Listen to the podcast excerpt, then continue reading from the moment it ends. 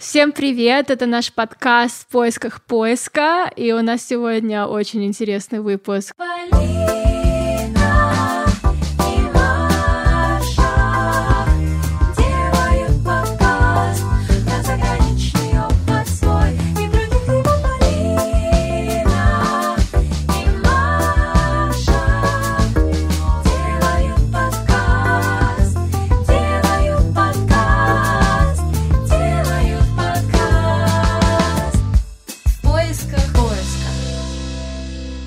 Лена Килина. Привет, Лена. Лена — антрополог, художница, исследовательница. Жила она уже в Китае, Испании, Швеции и Бразилии. Столько разных стран. Вау. Она посол музыки народов World Music School в Финляндии визуальный исследователь платформ Creative Systemic Research Platform вместе с институтом в Испании и институтом Public Art в Лондоне. Наш выпуск, собственно, сегодня будет про глобализацию культуры, как разные культуры влияют на успех и развитие наций. И Лена, собственно, непосредственно со своим практическим опытом будет с нами делиться своими мыслями. Рада буду ответить на ваши вопросы. Еще наш прекрасный один спикер. Мы так рады, что она согласилась поучаствовать в нашем эпизоде про культуру. Даша Суоми. Даша копирайтер в IT и автор телеграм-канала Берлин Bias. Полина обожает его читать. Реально, очень интересно, тексты классные, поэтому прям отрывают сердце. Поэтому подписывайтесь. Спасибо, что присоединилась. На самом деле, это моя не настоящая фамилия, просто я сначала переехала в Финляндию. В десятый у всех были псевдонимы. Вот, и я себе тоже какой-то нашла. Поскольку Суоми по-фински — это Финляндия, то как-то оно так и осталось со мной. Расскажи, как ты думаешь вообще, что такое культура и чем обуславливается различие менталитета в разных странах? Ну, я бы сказала, что это язык, и это, наверное, сфера какая-то, в которой люди чувствуют себя комфортно, в которой они развиваются, которая позволяет им придумывать что-то, творить, что-то, что тебя наполняет. Это очень хорошее слово, которое, мне кажется, очень подходит. Я переехала учиться в Финляндию, когда мне было 17. А, я проучилась там два года. Мне хватило Финляндии просто вот выше крыши. Вот. И я переехала в Нидерланды учиться дальше. Это был Erasmus. Я хотела вообще-то остаться в Голландии, но так получилось, что я нашла практику в, в Германии. И практика, в общем, перед прям самым ее началом сказала мне, что они собираются переезжать в Берлин, и я, в общем, с удовольствием с ними переехала. И я тут так и осталась. Я не могу сказать конкретное определение, скажем, что такое культура, потому что это все, это все, из чего мы состоим, контекст наших условий. Китай — это с детства моя очень знакомая страна, скажем так, потому что я родилась в Забайкале, на границе на севере Китая, это Манчжурия, 20 минут для меня Москва и Петербург — это представители, так сказать, западной цивилизации. Внутри Китая огромная страна, где тоже идет большое противопоставление юга и севера. И везде есть такое противопоставление. Москва, Петербург. Бразилия — это Рио-де-Жанейро и Сан-Паулу. Политическая конструкция, экономическая составляющая Бразилии, она, конечно, очень-очень отличается от тысячелетней истории Китая, например. Адаптация, она происходит под влиянием очень разных факторов. И на самом деле не только культуры. То есть культура все-таки зачастую воспринимается как что-то близко к художественности, да, какой-то а, красоте существования и бытия и mm-hmm. поэтичности. Нет, культура это вот все, из чего ты состоишь взаимодействие с пространством, с окружающей средой и с другими людьми, для меня это все часть культуры. Да, Абсолютно. Да. Про различия менталитета в разных странах. Угу. Мне кажется, что страны, в которых я жила, они все были северные. С появлением Erasmus появилась какая-то паневропейская культура, которая покрывает собой какие-то общие штуки, какой-то общий сленг на английском языке, какие-то общие идеи. Что такое Erasmus культура? Это обмен. В студенческие времена очень много студентов ездят внутри Европы. То есть вроде бы как бы это примерно все то же самое, но другое. Ты все время находишь для себя какой-то вот этот вот условно удобный кусочек вот этой самой культуры, которая позволяет тебе окончательно не почувствовать себя чужаком, где бы ты ни находился. Что для тебя было этим кусочком? Ну, честно говоря, когда я приехала в Финляндию, я вообще была дикая. То есть, как бы я не знала никакого ни сленга. И я помню, как моя знакомая учила меня каким-то словам. И потом, когда я условно слышала эти слова танцевальные, на вечеринках. Я уже как-то более-менее понимала вообще, что они имеют в виду. Почему некоторые э, у нас успешные нации, successful nations. Есть ли это? Действительно ли это так? Почему успех должен определять нас как личность даже? Я не могу говорить за всю нацию. Успех, иногда мне кажется, что это такой навязанный феномен, которому мы должны исследовать. Приезжаешь в Бразилию, люди живут другими немножко понятиями или другими ценностями. Mm-hmm. И вот есть этот интернет, который нас всех объединяет. И там есть вот это понятие успеха, который, в принципе, для каждой страны свой и при этом одинаков. А что такое успех в Китае, что такое успех да. в э, Бразилии? Давайте прям проговорим то, что очень интересно. Наши страны, скажем так, да, очень подвержены влиянию всего, что связано с финансами западным, с прагматизмом. Обязательно должен быть этот стандартный набор высшее образование, свое жилье. Китай вообще одна из самых прагматичных культур. Там все очень четко. Должно быть обязательно образование, должна быть обязательно семья. мне кажется, в России то же самое. В Бразилии, например, слово винегрет, да, вот это здесь. Это такая эклектика всего. Они даже сами так себя, собственно, называют. А, не страна, а проект. Потому что мы знаем, да, Бразилию создали европейские колонизаторы, которые пришли, захватили. Все северные страны, как бы, наверное, вынуждены были выживать. Если раньше они выживали за счет того, что им холодно и страшно, ну, я предполагаю, то теперь как бы им холодно и страшно просто по другим причинам. В северных странах, наверное, экономическая успешность важнее, то есть здесь люди больше работают, а на юге как бы они тоже работают, но просто они, так сказать, не так упахиваются. Я бы так предположила. На юге Европы, наверное, просто есть больше возможностей наслаждаться жизнью в любое время года. А у нас, мне кажется, что здесь люди, значит, 9 месяцев в году они работают, а потом 3 месяца подряд они отдыхают. Про успех, опять же, девочки. Испания очень консервативная страна. Вот в Испании как раз очень важна семья. В Китае, например, там серьезно соревновательский дух. Вы не представляете, какая жесткая там система экзаменов чтобы попасть в университет, за который все должны платить, кстати. Образование в Китае платное. То же самое в Индии, мне кажется. Да, но большое отличие Индии и Китая — это религия. В Китае есть синкретизм всего, oriental paganism. Язычество. В Китае все равно ваше личное благополучие, оно должно всегда быть в балансе с экономическим, финансовым положением. Mm. На нас влияет все от религии до социальных каких-то моментов. Мы говорим так очень общее, да все настолько переплетено, плюс на это накладывается еще глобализация, когда каждый там смотрит на Запад. Глобализация и иммиграция для культуры вообще, как ты считаешь, как это на это влияет? Есть ассимиляция, есть интеграция. Я вообще ненавижу слово интеграция, потому что я не знаю, что оно значит. Вот я, например, живу в Германии 7 лет. Угу. Я говорю по-немецки, но у меня, например, нету, так сказать, активных друзей немцев, да, то есть у меня есть знакомые немцы, у меня есть коллеги немцы, но это не значит, что я там с ними дружу.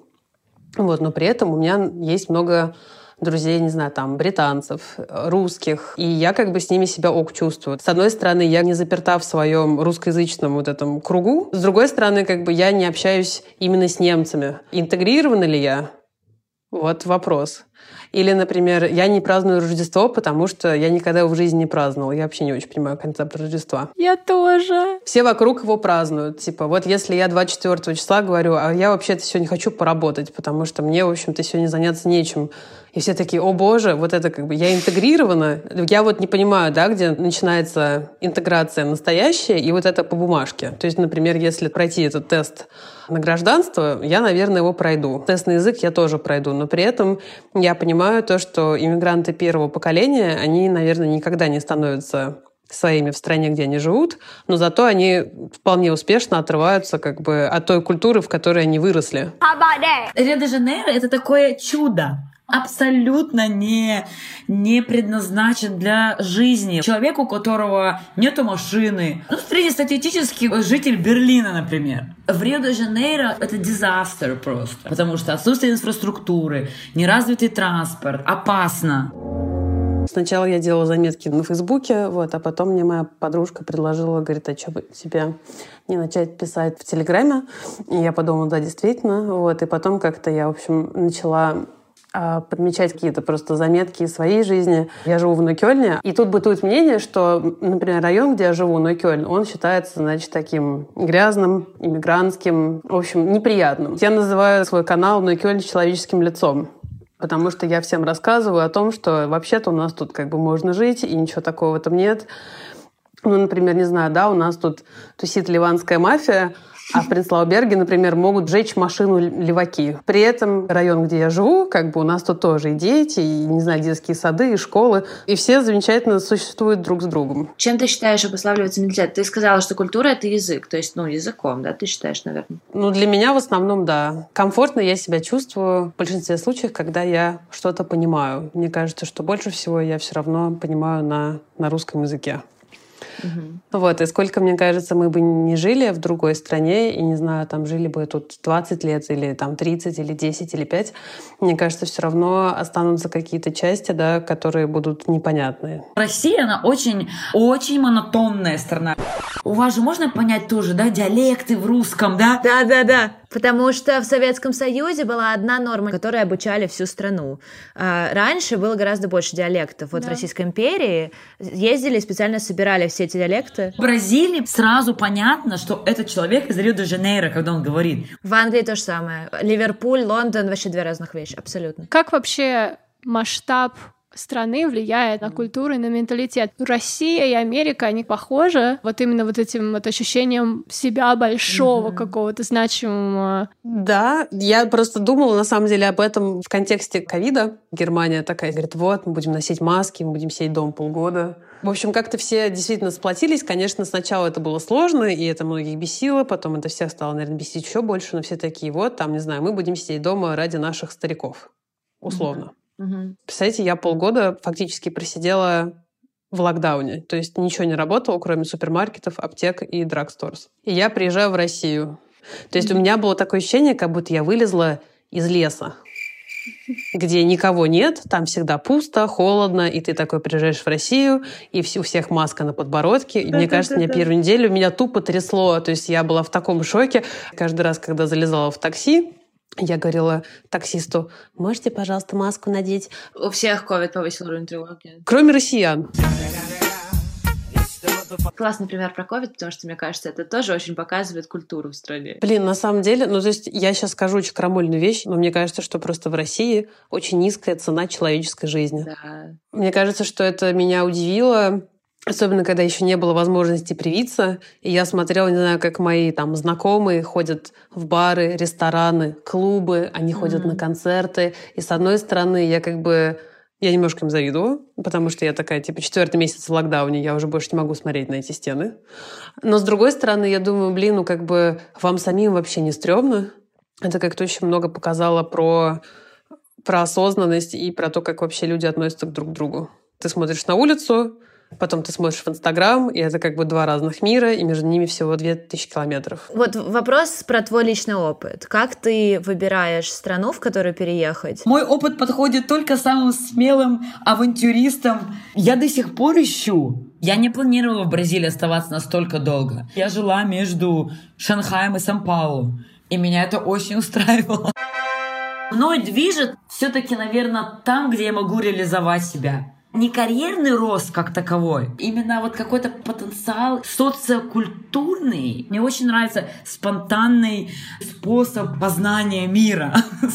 Так немножко пафосно. Возвращаясь к вашему вопросу, что выбрать, зависит от вашего плана. Честно говоря, я думаю, что я не могу давать советов, просто потому что я переезжала во все эти страны на бум. Для переезда, ну, для комфортного нужны деньги. Мой бюджет был очень маленький. И я довольно долго жила на очень крошечные деньги в Берлине. Mm-hmm. Вот. Просто вопрос, да, в том, что такое комфортно и сколько нужно для того, чтобы было комфортно. Зависит от возраста. Да, да. Мне кажется, надо, надо завести себе партнера native спикера. Мне кажется, это решает две проблемы. Ага. Во-первых, ты постоянно тренируешь язык, а во-вторых, ты видишь условно немцев в среде обитания. Я вижу, как они отмечают праздники. Сейчас будет очень мерзкий, но практичный совет. У них просто можно спрашивать условно, как что-то заполнять. Ну, представляете себе, не знаю, там вы живете в России, партнер приезжает, он такой, типа, я не знаю, как заполнить налоговую форму. Вот, естественно, вы не скажете ему, иди сам разбирайся. Ты ему mm-hmm. такой, ну, давай посмотрим. Познакомиться с кем-то, кто местный, mm-hmm. довольно прикольно. Когда только переезжаешь, по сути, за пару лет первые у тебя устаканится какой-то круг общения. Mm-hmm. И он, скорее всего, вряд ли поменяется, только если как бы ты куда-то не переедешь. При переезде как бы хочется действительно познать все и сразу, но при этом нужно как-то попытаться быть бережным к себе, Угу. Вот, потому что переезд — это стресс. Поход в супермаркет с незнакомой едой — это стресс. Я сейчас в России просто охренела. Я туда пришла, и я вообще не понимаю, что люди покупают. Что люди едят? Я тоже уже не понимаю, прикинь. Надо себе просто дать время на раскачаться и на адаптацию. Если у вас есть выбор между переездом осенью и не осенью, не осенью. Я сейчас объясню. Есть буква «У». То есть сначала ты такой на взлете, все офигенно, да, да, да, да. жизнь прекрасна, потом ты такой вжух. Боже, кто я, где я, чем я занимаюсь, почему тело мое изможденное здесь находится. Потом ты опять такой вжух и супер. И вот когда особенно этот первое падение наступает через три месяца после переезда. А, зима. В Берлине особенно, то есть как бы я знаю людей очень радостных, очень счастливых, которые просто через три месяца они такие, я вообще не понимаю, что тут происходит и зачем я здесь нахожусь. Все, кого я знаю, кто не из Питера сюда переехали, они, конечно, знатно охренели, когда переехали сюда осенью. Класс. Можете почитать э, Джона Майнерда Кейнса, он экономист, э, он говорил про то, что, в принципе, невозможно все вместе иметь в стране, есть типа либо свобода, либо справедливость, либо эффективность, и вы вот уже выбираете, что вам больше всего подходит. Вот, есть треугольник Кейнса, почитайте.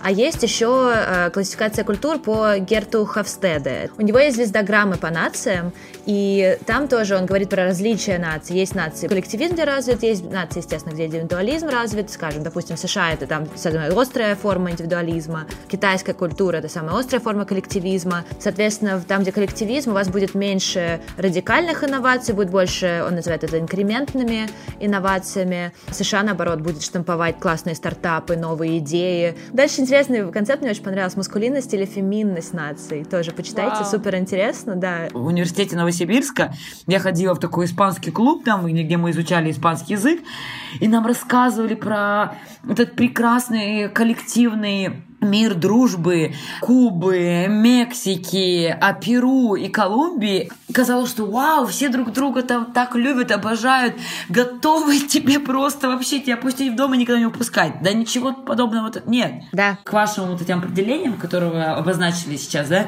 коллективизм, индивидуализм. Вау!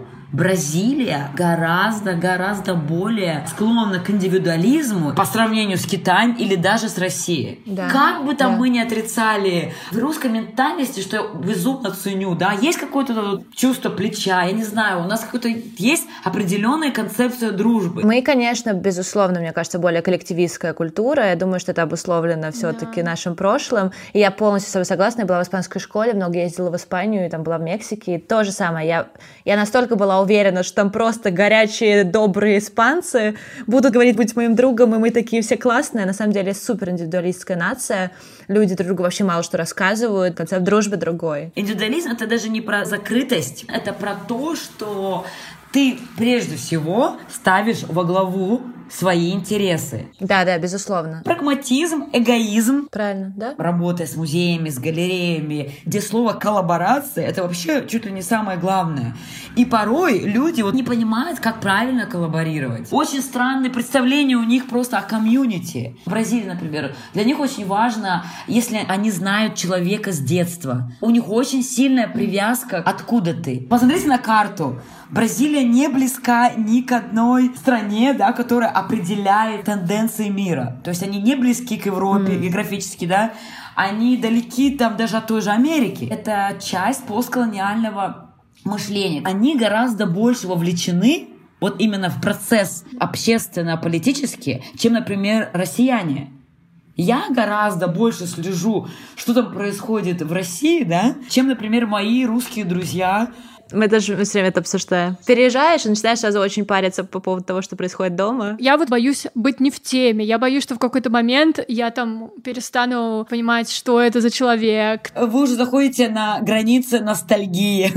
Да, да, да. Лен, спасибо тебе огромное, что ты сегодня была с нами. И мне кажется, мы очень много интересных тем обсудили. Тебе желаем большого-большого успеха. Развивайся, живи там, где хочешь. Мы обязательно приложим все твои линки с твоим творчеством. У меня есть телеграм-канал Берлин Байс. Я там пишу всякие заметки про то, как нам тут живется в Берлине, в самом лучшем городе на Земле. Там у меня в основном только текст, а картинки я выкладываю в Инстаграм. Я тоже вам желаю большого успеха, динамичности и развития вашего подкаста. Как говорит Тимур Каргинов, подписывайтесь на наш канал или не подписывайтесь на наш канал, управляйте своей жизнью сами. Отлично. На этой ноте спасибо большое. Мы закончим. Спасибо большое, что позвали.